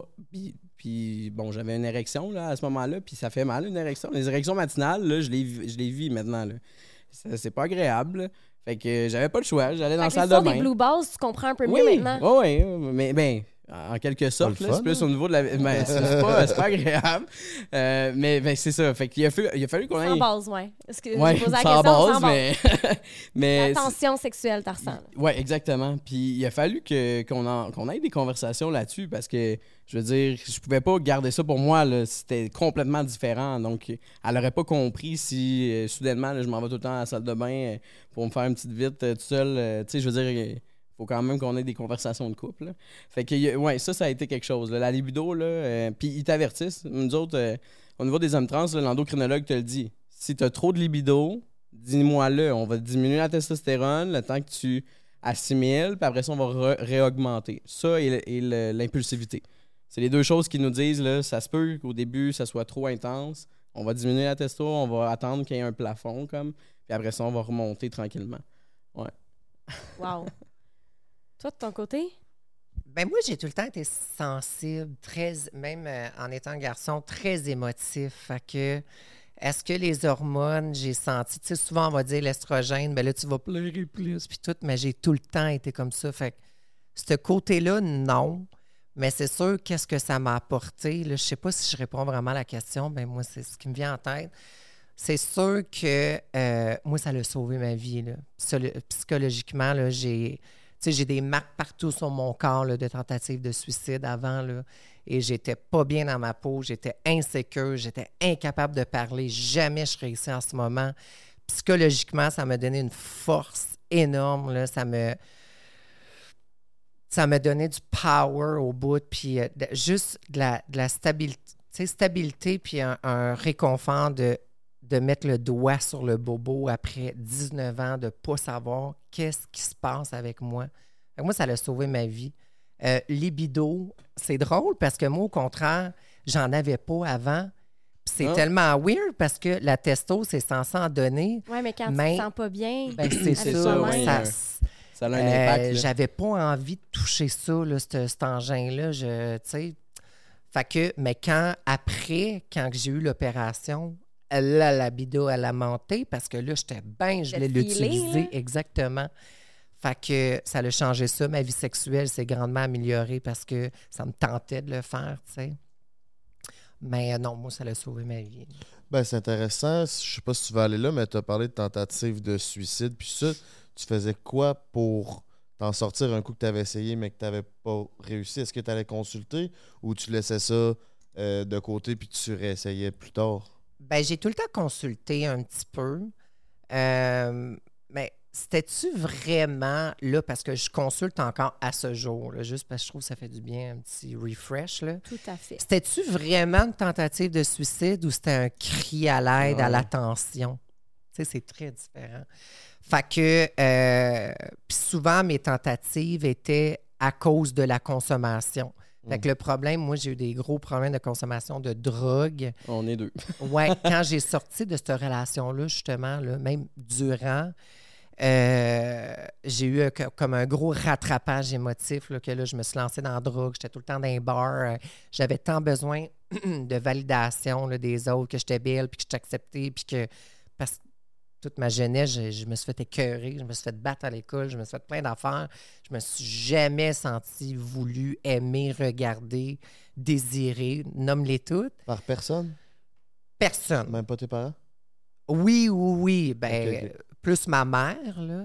euh, C'est tellement important, la validation des pères pour les adolescents. Tu, sais, tu passes à travers ton adolescence en Mhm. voulant que le, le groupe te, te- t'inclue. Ouais, c'est une question de survie de l'espèce. là. ouais, absolument. C'est c'est la personne qui n'était pas dans le groupe, tu étais la personne qui n'allait pas survivre. tu sais. Fait que c'est comme c'est Exactement. c'est intrinsèque, c'est en, en dedans de nous. Ouais. Ben, c'est ça. J'ai vu tes marques de mutilation justement sur ton bras. Puis Ouais. quand tu Ouais. faisais ça, là, est-ce que ça te faisait du bien de t'ouvrir puis de te faire mal? Ben, encore une fois, j'étais tellement dans la consommation que. Tu sais, j'ai pas fait ça à frette, là. Fait que j'étais probablement gelé, j'étais probablement assis et ça. Puis là, je me réveille à l'hôpital le lendemain, puis je suis comme. Euh! J'ai comme un peu un blackout rendu là. C'était des blackouts par-dessus blackout tout le temps, là. Euh, puis même durant la transition, euh, c'était pas juste avant, là, c'était durant. Ça prend pas parce qu'on commence la transition que là, tout d'un coup, ça règle tout. Là. Il y a un cheminement mental à faire Mhm. énorme. Là, de aussi de dire comme OK, j'accepte que je suis différente, j'accepte que je vais devoir en parler toute ma vie, j'accepte. Parce que j'ai tout le temps voulu, quand j'ai commencé à faire ma transition, j'ai tout le temps voulu être une femme. Et jamais, comme quasiment, on va oublier ce côté-là. Mais le jour que j'ai fait, c'est impossible. Ça fait partie de toi. Mhm. Accepte-le et prends ça comme un pouvoir. Tu sais, de, de pouvoir, comme même aujourd'hui, d'en parler, d'aider. Euh, tu sais, je me suis souvent dit, pourquoi moi, tu sais? Puis le jour où je me suis assumée, j'ai dit, je comprends pour moi, pourquoi moi, parce que je suis capable. La personne en haut, je ne suis pas religieuse du tout, me donner ça parce que j'allais faire quelque chose avec. La, Fait vie, que- la vie nous donne les combats qu'on est capable de mener. C'est exactement pas ça. Ouais, exactement. Ouais. Parce que les deux, à votre façon, vous faites beaucoup d'éducation euh, à ce niveau-là. Euh, toi, c'est beaucoup avec les réseaux sociaux. Tu fais-tu des conférences aussi? Tu... Oui, je fais. Ben, ça a commencé avec l'émission Je suis trans quand j'étais sur cette émission-là. Après ça, les réseaux sociaux. Puis je fais des conférences aussi. Je suis allée dans des écoles. Je ne veux pas le faire auprès des jeunes. J'ai mon opinion là-dessus. Je fais des conférences plus avec les adultes. Euh, Pourquoi pas Ouais. avec les jeunes? Est-ce que tu es à l'aise d'en parler? oui, je suis à l'aise d'en parler. Puis euh, encore une fois, tu sais, je me suis souvent fait lancer des roches par ma communauté à cause de ça. Mais moi, le débat, il y a un gros débat en ce moment. On en parle dessus dans les écoles, les jeunes, euh, leave our kids ça. alone, laisser nos enfants tranquilles. Moi, je suis mentalité que c'est sûr que je veux qu'on apprenne aux jeunes à l'école l'ouverture d'esprit et accepter les autres malgré les différences. Et ce, peu importe la différence? Peu importe la différence, that's it. Le- L'explication de genre et tu peux décider ton genre et tout ça, ça se fait à la maison. Moi, c'est comme ça que je pense. Je pense qu'en tant que parent, c'est un, c'est moral, c'est une discussion morale et le parent, s'il le veut, puis je le souhaite, malheureusement, il y a beaucoup de parents qui ne veulent pas, mais admettons, je fais confiance aux parents là, parce qu'on est rendu euh, dans la génération que c'est ça, c'est, inévitable. Bien, le parent va avoir la discussion quand il ou elle va sentir qu'il veut l'avoir. Et je pense pas que de l'imposer par un professeur va faire une différence. Parce qu'à la, jour- à la fin de la journée, le professeur a beau éduquer à l'école, l'enfant va arriver à la maison, va dire Hey, maman, papa, j'ai appris aujourd'hui que tu peux. Si le parent réagit mal, puis dit Hey, ben l'enfant risque d'accepter encore moins. Fait que je trouve que c'est un pas de recul. Mais Moi, ça, ça, ça, ça m'a, ça m'a questionné parce que quand il y a eu le débat, moi, en tant que parent, mes enfants, à un moment donné, j'aurais pas le choix de leur dire que je suis une personne trans. Fait que c'est sûr que ça va venir dans la conversation. Euh, Puis, tu sais, même mon, mon filleul a posé la question à mon frère de Est où sa sœur? Euh, Es-tu morte? Il fallait, il faut qu'il réponde, puis l'enfant a 5 ans. Fait que, à quel moment, tu viens parler de ça? Fait que je me suis beaucoup questionné quand il y a eu ce débat-là. Euh, puis il y a quelqu'un qui m'avait demandé, parce que je fais de la sensibilisation dans les écoles secondaires, rarement en, en bas de quatrième secondaire, on va aller dans les écoles, honnêtement. Euh, même que au niveau trans, jamais on va aller dans une école primaire. Le seul moment où il va y avoir quelque chose, c'est un intervenant qui va y aller. S'il y a un parent, exemple, qui est trans, puis que là, les enfants commencent à en parler, puis que là, ça devient problématique. Mais je me suis questionné parce a quelqu'un qui m'a demandé c'est quoi qu'ils qu'ils apprennent aux primaires. J'étais allé voir, c'est visible. On peut aller le chercher, le cursus scolaire. Puis avant la sixième année primaire, il n'en parle pas. Puis la- le- ce qu'il ce parle dans le cours de sexualité, c'est euh, justement le respect des, des Des différences. amis, des. Donc, moi, c'est, moi, je me suis dit, ben, pourquoi on a ce, ce débat-là de, de société en ce moment si c'est pas ça qui est enseigné? Tu sais, je, je trouvais ça curieux, mais en tout cas. Euh, mais c'est sûr que, euh, tu sais, au niveau des, des conférences, tout ça, je trouve qu'en ce moment, la génération des, jeunes sont beaucoup plus ouverts de toute façon que les adultes. Fait que je sais pas ce que tu en penses, mais moi, je sens pas que c'est un besoin au niveau des enfants, mais plus au niveau des adultes en ce moment. Ben, Exactement, c'est pas pas un besoin et je trouve pas que ça a sa place à, à être dans les médias et tout et tout parce que sais, le monde pense souvent, de moi ce que j'ai entendu, parce que j'ai parlé aussi avec beaucoup d'adultes, c'est que ouais, mais ça va influencer mon enfant à vouloir faire ça. Ben moi, là, si ça l'influence, là, toute ma jeunesse, j'ai tout le temps vu La Belle et la Bête. J'ai toujours vu un gars et une femme. J'ai toujours vu une princesse et un prince. Ben pourquoi Mm. moi, je me suis pas... Pourquoi je suis pas hétérosexuel comme vous autres? J'ai- me semble, si c'est de même ça marche, j'aurais dû être... euh, j'aurais dû fitter dans le moule. Pas pendant tout. Fait que si tu vas à l'école puis tu dis il y a du monde différent, ça a lieu d'être, ça va y être. Ça l'a pas dû, ça l'a pas. Tu comprends? Mais je Mm. pense qu'on devrait plus focuser sur l'ouverture en général. Le juste d'accepter la différence. Puis ça, ça va pour Tout. plein d'affaires. Laisse faire LGBTQ, euh, et tout. Dans toutes, toutes, toutes les catégories, parce que du moyen. Du moyen. Ah, moi, je suis anglophone, hein, mais je suis pas pire avec mon français. C'est très bonne. Mais euh, du moyennement, c'est ça que j'allais dire, euh, que tu es différent, tu vas te faire. Mm. Tu vas te faire critiquer. euh, fait que je pense que c'est juste d'apprendre aux jeunes. Et je trouve que ça se fait à la maison. Moi, l'école, c'est pour apprendre à être un adulte. Dans, je parle maths. Moi, les parents à la maison, ils connaissent pas, ils peuvent pas apprendre à l'enfant de faire des maths, des sciences, l'histoire, nanana. On va à l'école pour ça, pour les diplômes. Il y a une responsabilité, par contre, aux parents et à l'adulte d'apprendre le côté moral de la chose. Émotionnel. Et c'est pas de focuser sur les genres. Ça n'a pas rapport. C'est pas ça qu'on demande. C'est vraiment juste d'avoir une ouverture d'esprit. Puis ça va venir avec. Après ça, là, ça va ouvrir des portes à l'enfant. L'enfant va faire comme Ah, la personne est différente, mais tu sais, en tout cas, je comprends. Mm. Ouais. Ça fait bien du sens, euh, qu'est-ce que tu dis.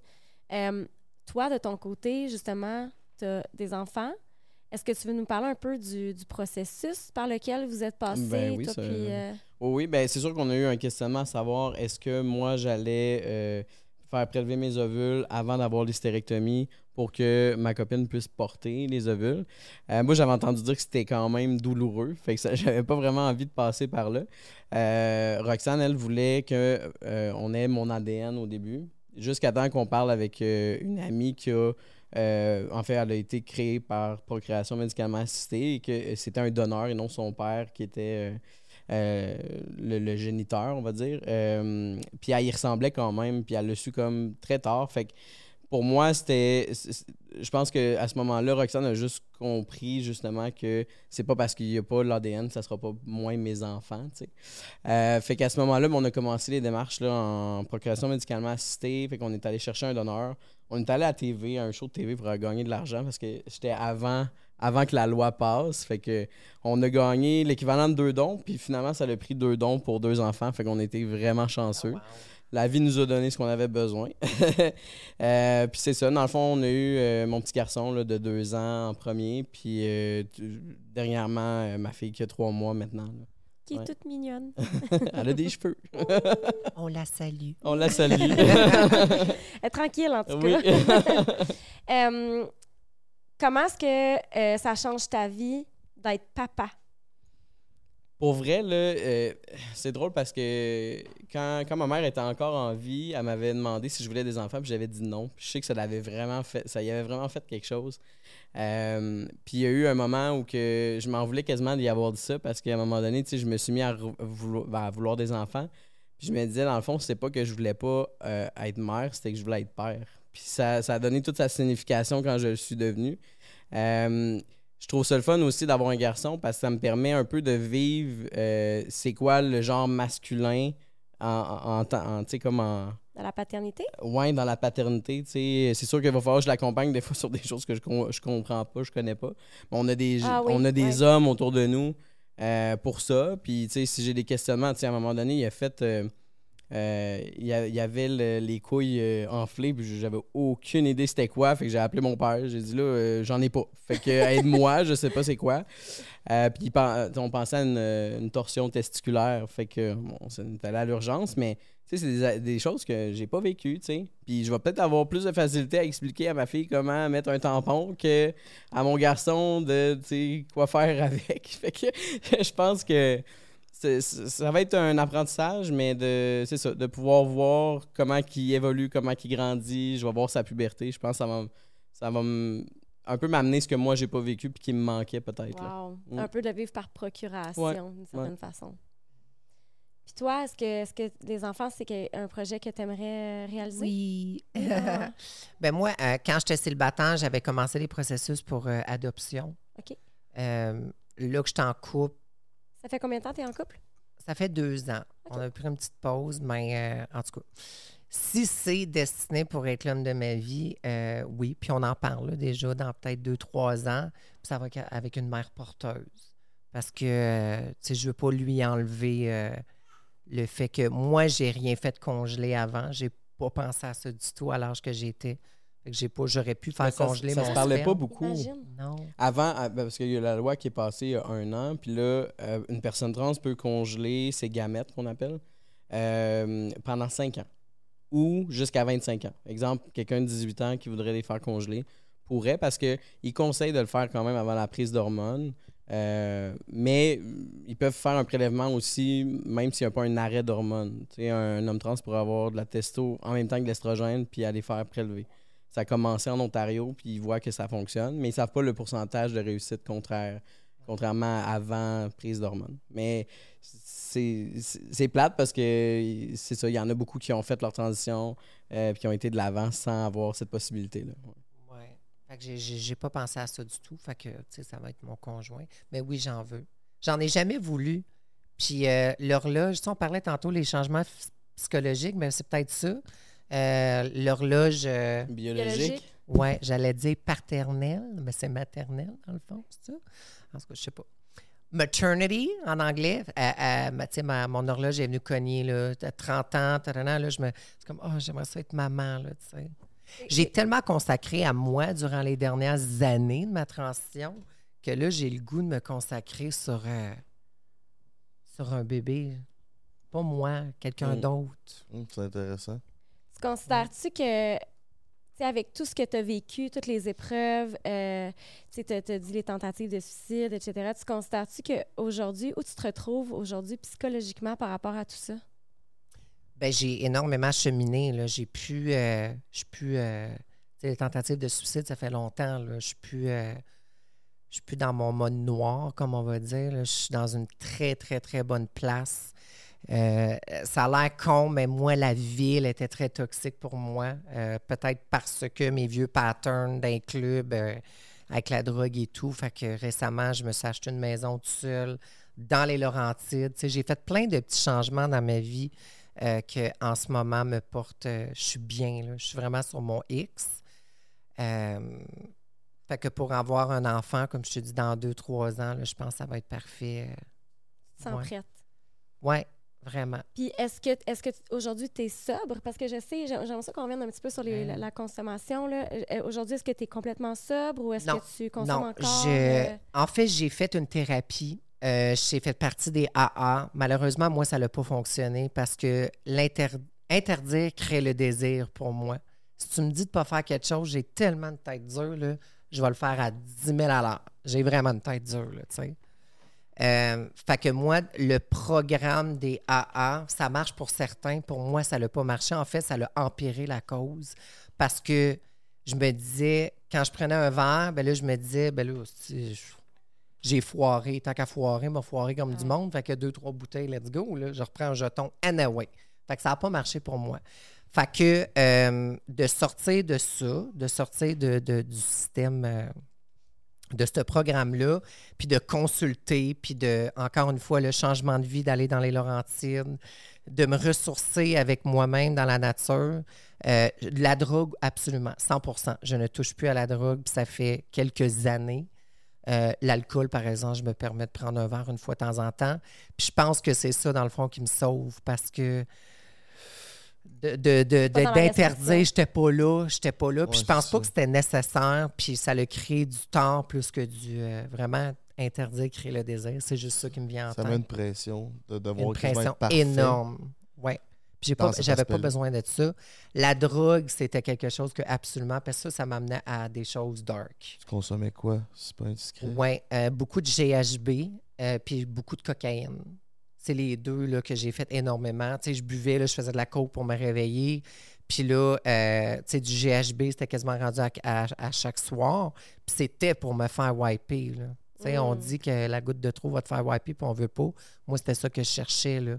Je me suis retrouvée souvent dans les clubs euh, wipés dans une ruelle. Fait que je sais pas ce qui s'est passé. Mais plein d'affaires de même. Que je pense que j'étais juste. J'ai frappé le fond. Puis euh, là, ça va vraiment bien. Ben, tant mieux. Merci. Félicitations Ouais. d'avoir réussi à monter cette euh, Merci. pente-là. Toi, Alex? Ouais, ben, moi, ça a marché, les AA ont marché pour moi. Euh, ça fait 10 ans que je consomme plus Wow. d'alcool. Bravo. Euh, je suis passé par de la thérapie. J'ai eu plus de facilité à arrêter l'alcool qu'arrêter la drogue. Euh, moi, c'était plus euh, ecstasy puis euh, pot. Mon pot était vraiment un gros problème. là. Puis je dirais que c'est même ça que j'ai le plus de difficultés. là. Tu sais, Quand j'ai des cravings, ça va être plus ça. Surtout depuis que les SQDC, c'est encore plus difficile. Avant, c'était facile de dire j'irai plus chercher, je vais déliter les numéros de téléphone, on n'en parle plus. Euh, mais c'est la plus belle décision que j'ai prise, par exemple. Honnêtement, je suis- bien. euh, je suis jamais scrap le lendemain. euh, puis je bois du sans-alcool. Depuis la COVID, il y a eu la- la- l'augmentation du sans-alcool. Fait que là, je retrouve un plaisir d'avoir des événements puis de pouvoir avoir du sans-alcool. Fait que. Dans le fond, c'est un geste social, là, souvent. Exactement. euh, Est-ce que, est que tu consommais parce que tu t'aimais pas? Est-ce que Ouais, tu clairement. consommais? Clairement. Tu sais, quand j'ai fait ma thérapie, j'essayais de trouver le pourquoi je consommais. C'est sûr que j'avais vécu beaucoup de choses. là. Le, le décès de ma mère, la perte d'un emploi, la perte d'une blonde en même temps, là, euh, pratiquement. Fait que j'avais beaucoup de deuil à faire, beaucoup de réflexions à faire sur moi-même. Euh, Puis quand, après tous ces questionnements-là, euh, ça faisait cinq ans, en fait, que j'étais sobre. À un moment donné, j'étais arrivé au bout de ce que j'avais à régler des gros problèmes. Puis le dernier problème, c'était que je m'aimais pas. Euh, je n'étais pas capable de dire que j'étais belle. Quand les gens me disaient que j'étais belle, j'avais l'impression que c'était un, compliment qui m'appartenait pas. C'était pas ça vient, ça venait pas me chercher. Euh, puis c'est là que je me suis questionné. Là, je me suis dit, OK, est-ce que j'attends que, mon, mettons, mon père soit décédé puis que je fais ma transition après ou j'accepte de perdre les gens autour de moi euh, s'ils l'acceptent pas? Fait que j'ai eu des discussions avec des gens qui m'ont dit, ben, tu sais, moi, mettons, mon gars me dirait ça, moi, je l'accepterais. Fait que, euh, de, l'âge de mon père, exemple. Fait que ça m'a aidé beaucoup à, à dire, OK, ben, je vais l'essayer. Puis j'attendrai pas 40 ans pour vivre heureux. là. Euh, J'étais vraiment rendu là. Fait que euh, c'est sûr que quand je l'ai fait, euh, moi je l'ai vu assez vite. Là. Quand j'ai vu les changements physiques, je voyais que juste avoir mon reflet dans la vitre, mettons, d'un magasin, je souriais. Puis j'avais jamais souri devant mon reflet. Fait que c'était vraiment représentatif, je pense, de, de ce qui se passait en dedans. là. Aujourd'hui, euh, Jessica, tu dirais, en tant que personne trans, c'est quoi ton plus grand défi aujourd'hui? Je pense que ça va tout le temps être mon plus gros défi. Ça va être moi, mon plus gros défi. C'est justement, je, j'ai, j'ai donne, je donne plus le pouvoir aux autres. Avant, mon défi, c'était moi et les autres et l'opinion des autres. En ce moment, l'opinion des autres, je m'en contre-torche, honnêtement. Ça, c'est énormément de travail que j'ai fait sur moi. Mais le travail que je dois encore faire sur moi, c'est moi contre moi. Parce que moi, contrairement, euh, le miroir, c'est une des pires choses. Euh, je, je- beaucoup moins qu'avant, mais je vais tout le temps trouver des imperfections ou des. euh, euh, oh mon Dieu, j'ai l'air plus masculin aujourd'hui. Ah, de la dysphorie énormément. Puis, par contre, il y a eu beaucoup de lâcher prise durant les années. Puis, juste faire comme, ouais, puis, ouais, puis, ça fait quoi? Admettons que tu as l'air un peu plus masculine ou ta voix est grave ou que tu as l'air différente, c'est pas grave. Assume-le, tu es différente. Puis souvent, je vais me poser la question, je vais dire, OK, me retourner, là, puis je vais renaître en tant que femme euh, cis ou une femme, euh, tu sais. Non, je le ferais pas. Je ferais la même maudite affaire sans la consommation de drogue, là, mais je ferais la même affaire. Parce que c'est tellement un beau parcours. Puis là, j'apprends à, à- Mais le combat, c'est moi. Ouais. Ça répond La- à la question. Ouais. Là. Puis Il y a encore de la dysphorie, dans le fond. C'est quoi de la dysphorie? Dysphorie de genre. C'est le, le sentiment qu'on n'est pas en adéquation avec notre identité de genre. Fait que, Un genre de crise identitaire. Ouais. Puis moi, moi j'aime bien les, parler des deux. L'euphorie de genre, je sais pas si t'aimes ce terme-là, là, mais de dire que dans le fond, c'est complètement l'inverse. Fait que ce serait exemple, moi, quand je me fais ma barbe, ben, c'est de l'euphorie de genre. Je suis comme, yes, euh, je me rase la barbe, je suis content. Ça vient comme chercher l'autre aspect. J'essaie d'a- d'accrocher plus là-dessus, mais un peu comme toi, je pense que euh, j'ai encore ce combat-là, moi, tu sais, au niveau, tantôt tu parlais de, des hanches, là, mais moi, c'en est un. au quotidien, quand je me regarde, je vois pas d'hanches vraiment, fait que je suis correct. Mais quand quelqu'un me le dit, ça, ça vient me chercher. Je suis comme, pourquoi tu me le dis? Dis-moi le juste pas, je m'en fous. Il y a des gens qui parlent de tes hanches? Ouais, ça m'est déjà arrivé, de- mettons, les trois premières années, là, quand je disais que j'étais trans, la personne était comme Ah ouais, je m'en suis douté, j'avais vu telle affaire, ou euh, Euh, ta démarche, euh, tu marches pas comme un Allô, gars. la microagression? Puis là, j'étais comme, OK. Puis là, c'est fou, mais tu penses juste à ça. Tu sais, autant que j'étais allé dans une école secondaire parler à un groupe avec. on est allé avec moi. ben, en fait, c'était la première fois qu'on y allait, moi et Roxane, en même temps. Euh, puis je me rappelle, il y a un jeune qui est venu me voir après. Là, il, il s'approche, puis il dit euh, C'est-tu normal que moi, quand je te regarde, je vois une fille? Là, j'a- j'avais l'air de ça, là. Là, j'ai fait comme, ben, je sais pas quoi te dire, là. Euh, OK.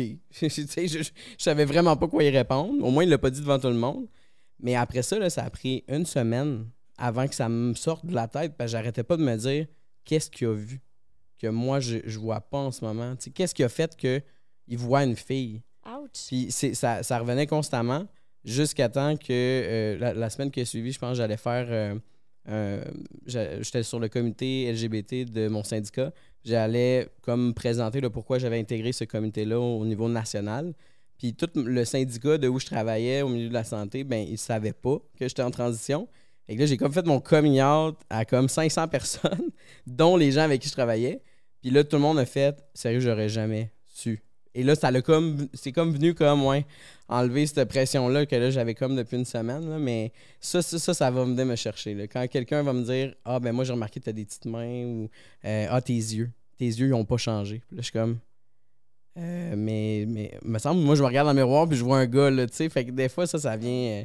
euh, il faut que je travaille ça, tu sais, de, justement, le, le lâcher prise, là, de dire je m'en fous. Dites bien ce que vous voulez, moi, je m'aime comme ça, là. Mais, euh, tu sais, de dire le miroir, oui, je souris parce que des fois, je me trouve beau, mais il y a des journées que je suis comme Ah, ça, je changerais ça. Mais je pense que c'est humain, là. Qu'est-ce C'est que tu que j'allais changerais? Euh, ben là, c'est sûr que le, le, le dad bod, là, comme on dit, Ah, On Faut que appelle je ça des l'accepte. des pas. grossesses de compassion. Ouais, Comment c'est t'appelles ça. ça? La trentaine, la bedaine, Ben, les morveux, En même temps, là, c'est pratique, t'accotes le bébé là-dessus. là. Ça fait bien, là, Ah mais esthétiquement, c'est moins cute. Mais euh, ben, c'est- ça va avec l'âge aussi. Là. Fait que je pense que c'est- c'est vraiment. là, C'est plus au niveau de la dysphorie de genre, là, là, c'est vraiment au niveau de l'acceptation de soi. Point final. Là, tu sais. fait que c'est de faire la part des, des deux. Là. Ça, c'est un combat. euh, hein? Tout le Et monde voilà. euh, vit ce combat-là, je pense, au quotidien. Là. Qu'est-ce qui s'en vient euh, pour Jessica dans le futur? As-tu des projets? As-tu des, des, des, des aspirations? Eh boy. Euh, bon, c'est ça, bébé, peut-être dans Ouais. les deux, deux, trois prochaines années. Si- Sinon, Si tu n'es plus avec ton conjoint, est-ce que c'est quand même un projet que tu Ouais. voudrais réaliser seul? Ah oui, oui, absolument. Je le ferai tout seul euh, avec l'adoption, for sure.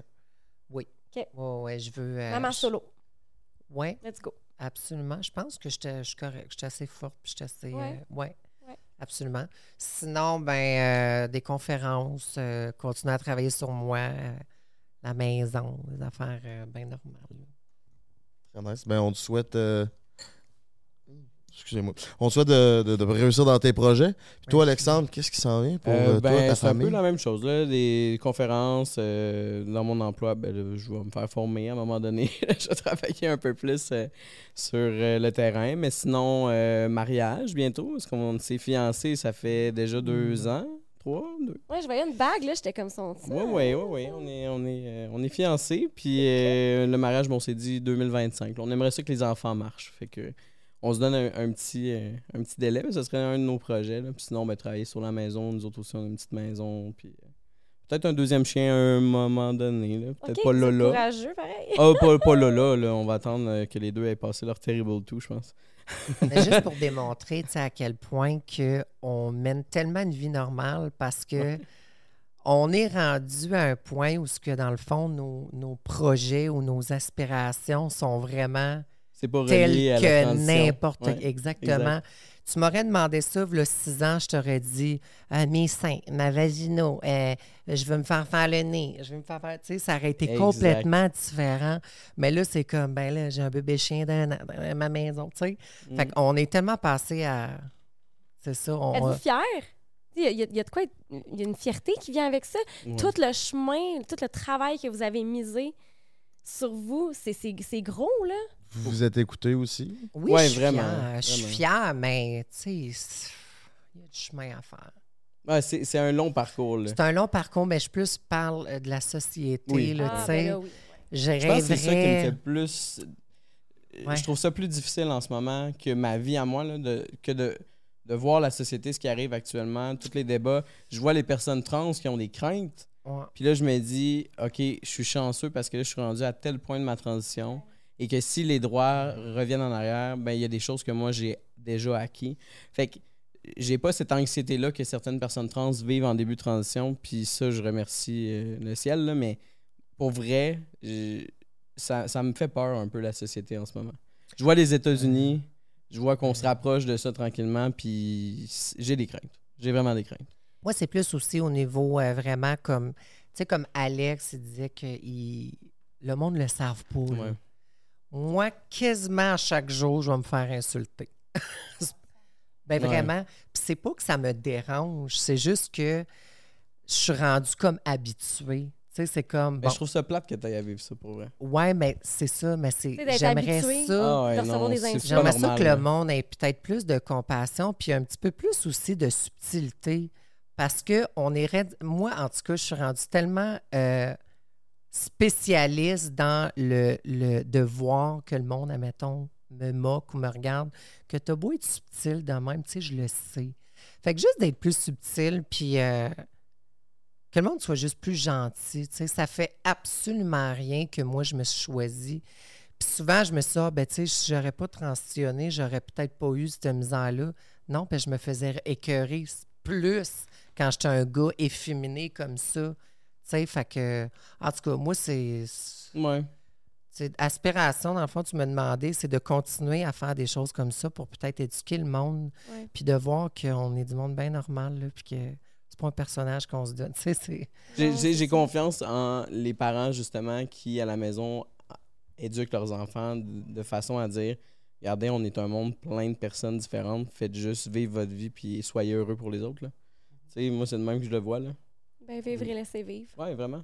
Tu sais, moi, ce que j'aime, là, c'est quand ma blonde me dit, quand on a eu les enfants, là, elle me dit Moi, ce que je veux, c'est que nos enfants n'aient pas besoin de faire un coming out. Jamais. Ils viennent à la maison, j'amène ma blonde, j'amène mon chum, euh, je veux faire une transition, mais que ça soit pas vu comme un coming out. Que ça soit juste comme je t'affiche qui je suis, puis on va l'accompagner là-dedans. Et je souhaite ça à tout le monde, honnêtement. ouais. Où est-ce qu'on peut vous rejoindre sur les réseaux? Euh, moi, principalement sur TikTok, euh, Jessica Sopko. On voit-tu quelque chose en- au bas de l'écran? Non. Euh, on peut le mettre, monteur. Mettez quelque chose au bas de l'écran, s'il vous plaît. Merci. Parce que non, mais mon nom s'écrit différemment. Mon nom de famille est un peu compliqué, européen, euh, européenne, en tout cas de l'Europe hongroise. Donc, en tout cas, Jessica. point En tout cas, Jessica Sopko sur TikTok, sinon Instagram. Parfait. Toi, Même chose, TikTok, Instagram, AlexBed188. Oh yeah. Ben, merci beaucoup de vous avoir prêté au jeu et de vous avoir ouvert euh, sur des sujets autant sensibles. Sincèrement. Mhm. Ça a été un très bon podcast. Ouais, merci pour votre ouverture, votre vulnérabilité. Je suis certaine que ces discussions-là vont euh, amener les gens à s'ouvrir davantage, en ce que je le souhaite, puis euh, à mieux être, à mieux comprendre puis être plus bienveillant. Merci à Merci. vous autres. C'est super le fun. Party, let's go, mes petits minous. Merci d'avoir été là chaque lundi 18h. Le podcast le plus profond au Québec entre elle et lui. Oubliez pas de vous abonner à la page YouTube. On est sur TikTok, Instagram. Euh, Il y a un Patreon. On va faire un petit segment Patreon ensemble. Il y a deux, trois sujets qu'on n'a pas abordés, Genre le sexe. genre le sexe. Euh, on a Roxane, la blonde à Alex qui est là. Peut-être qu'elle veut venir faire un tour. On le sait pas. Ça y tente dessus? Ben oui, ça étonne. Fait que viens nous rejoindre sur Patreon. Roxane va venir euh, nous jaser de c'est quoi un couple d'être avec une personne trans. Party, let's go. Merci d'avoir été là. On se voit à la prochaine. C'est Game Over.